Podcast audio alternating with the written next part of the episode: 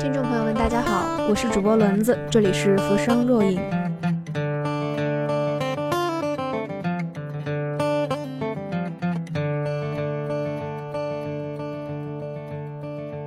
关于百鸟朝凤，loft 上有一个九零后写的一句话给我很深的印象。他说：“看之前我不知道这部电影说的是啥，看之后我不知道这部电影的导演是谁。”我一直认为像吴天明这种第五代导演的领军人物会人尽皆知，事实却不尽然如此。这大概就是在美国队长三上映之时，百鸟朝凤的票房惨淡无人问津。而为了百鸟的上线，十五位年轻国产电影导演自愿推后上档的缘由。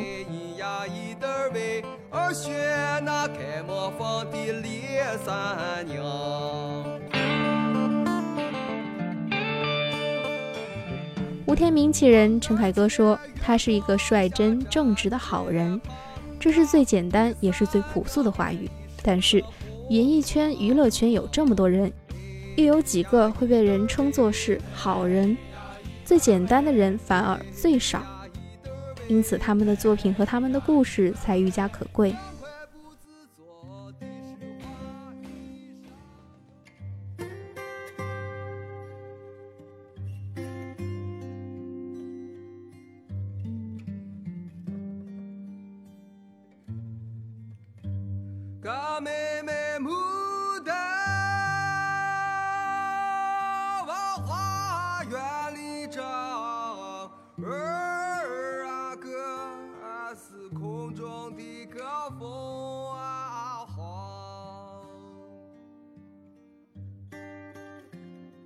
影片中给我印象最深的是杨乐队出场的那一段，这似乎是所有矛盾的高潮。性感摇摆的摩登女，铿锵激昂的架子鼓，低沉婉转的萨克斯，西装马褂墨镜烟枪，九十年代的尴尬就这样毫无掩饰的直直展示出来。唢呐的现状不正与那场同洋乐团的混战一样吗？是维护与破坏，是传承与抛弃，是坚守与漠视。混战之中被踩断的唢呐，就像被拦腰斩断的唢呐传承，交接般的消失，游街般的难以为继。天明面对突如其来的巨变，茫然的表情仿佛还浮现在我的眼前。三爷一句：“只有把唢呐吹到骨头缝里的人，才能够拼着命把唢呐传承下去”，还当在耳际。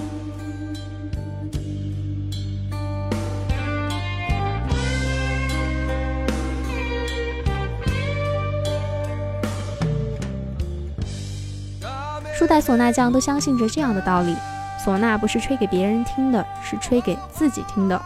然而剧中人物一句“人都没了，还吹个啥”，让这一切变得荒诞无稽。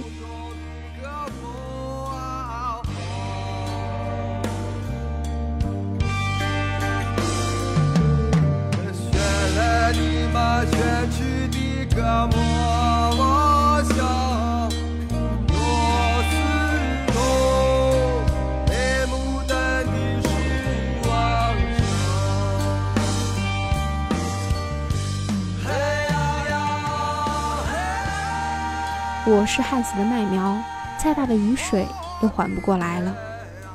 这不也正是唢呐传承乃至整个非物质文化遗产传承的可怜现状吗？都是旱死的麦苗，再大的雨水也是枉然。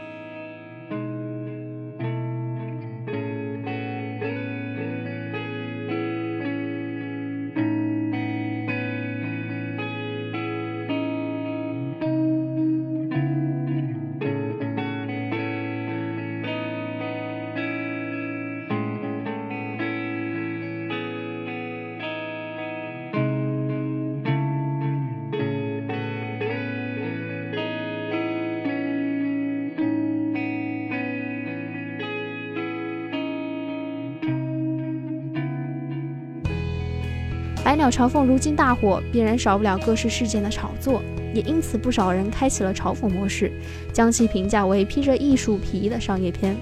我们其实大可不必关注现实里的种种狗血淋漓、导演一坐、制片下跪。这些词语不是在给百鸟朝凤增加噱头，只是让一部本该安静的影片蒙上了八百里金川飞扬的黄土。我们该为这样的状况感到羞愧。这是一个镜头里第五代导演的良知，这是一个无可挽回的时代的落幕。我们从来都不是看客，我们身在其中而不自知。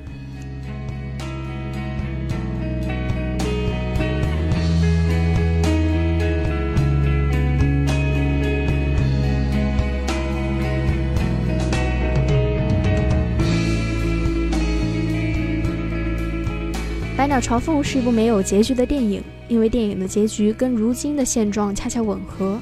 我们在面对唢呐等传统艺术的传承时，依旧带有天明那一代人的手足无措。我们对衰败的现状无能为力，我们对消逝的传统视而不见。泣血的唢呐在低吟，《百鸟朝凤》展现了我们所要面对的现状，以及不得不面对的现状。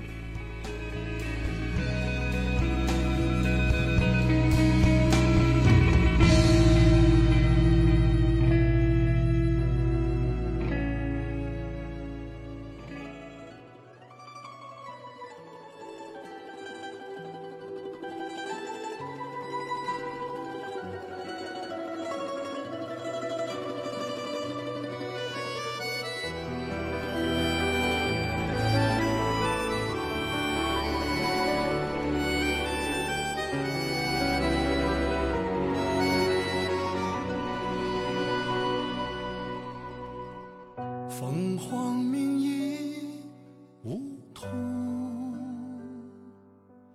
这或许真的算不上一部多么别具一格的电影，就好比我知道天明会成为继承人，他正如所有带有升级流特色的故事主人公一样，面对偏见，面对枯燥的困境，坚韧强劲。然而，正如他惊诧焦三爷为何选择他挑起焦焦般的重担，我也惊诧于一滴泪的答案。诚然，一个唢呐人的德行是最重要的。一个心无旁骛的人流不下带有温度的泪水。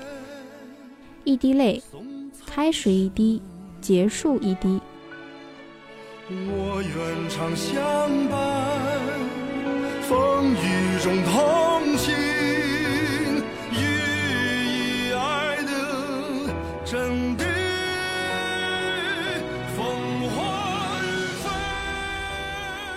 这或许真的算不上一部多么感人泪下的电影，就好比我知道三爷也好，或是某个其他人也罢会吐血，然而却没有料到这血竟是流着金唢呐蜿蜒而下，一曲真正的百鸟朝凤从这个黄河边汉子的心肺之中呼啸而出，或许苍凉，却不可悲。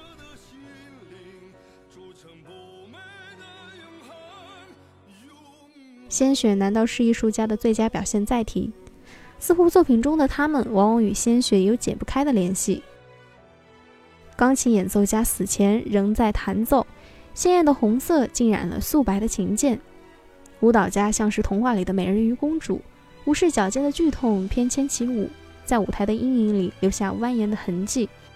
如此看来，青春里的唢呐匠和他泣血的唢呐也是这样令人惊叹的倔强。生而不息，死而不绝。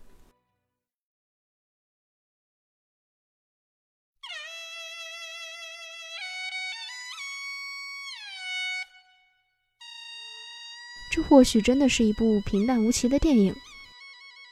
就好比我知道三爷会死，但是我没有料到，影片的最后一幕会是一曲没有奏完的《百鸟朝凤》，和着风相送。只给我们留下一个疾步行走的潇潇洒洒的黄河边汉子的背影。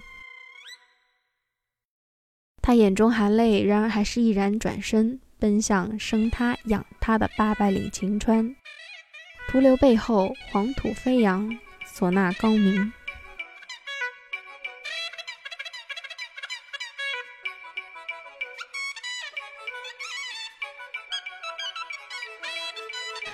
陷入困境的唢呐在历史的角落游移徘徊，唢呐艺人们也风流云散般投奔在活下去的路上。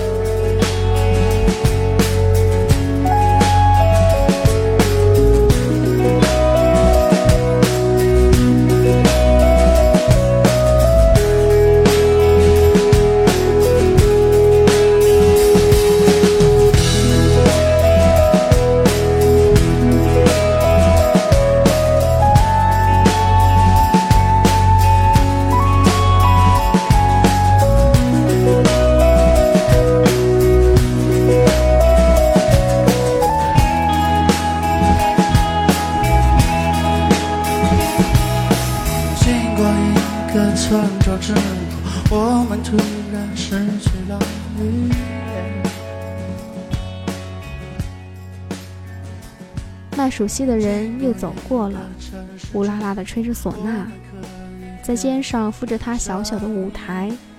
我看见远远的一个失了躯壳的影子，提起在长街做最后的徘徊。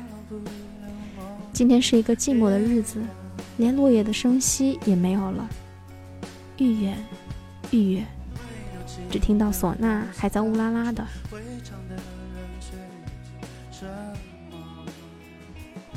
我是沉入在苍白的梦里，雅乐的音乐似停息在荒凉的琴弦上，像火光一样的睡眠。当火焰死时，老凤乘风去，百鸟各东西。最后的最后，有凤不还巢。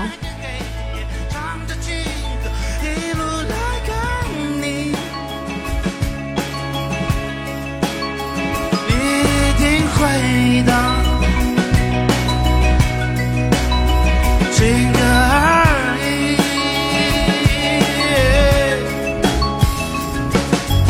爱的方向就去寻找，别的一切都不重要。最后给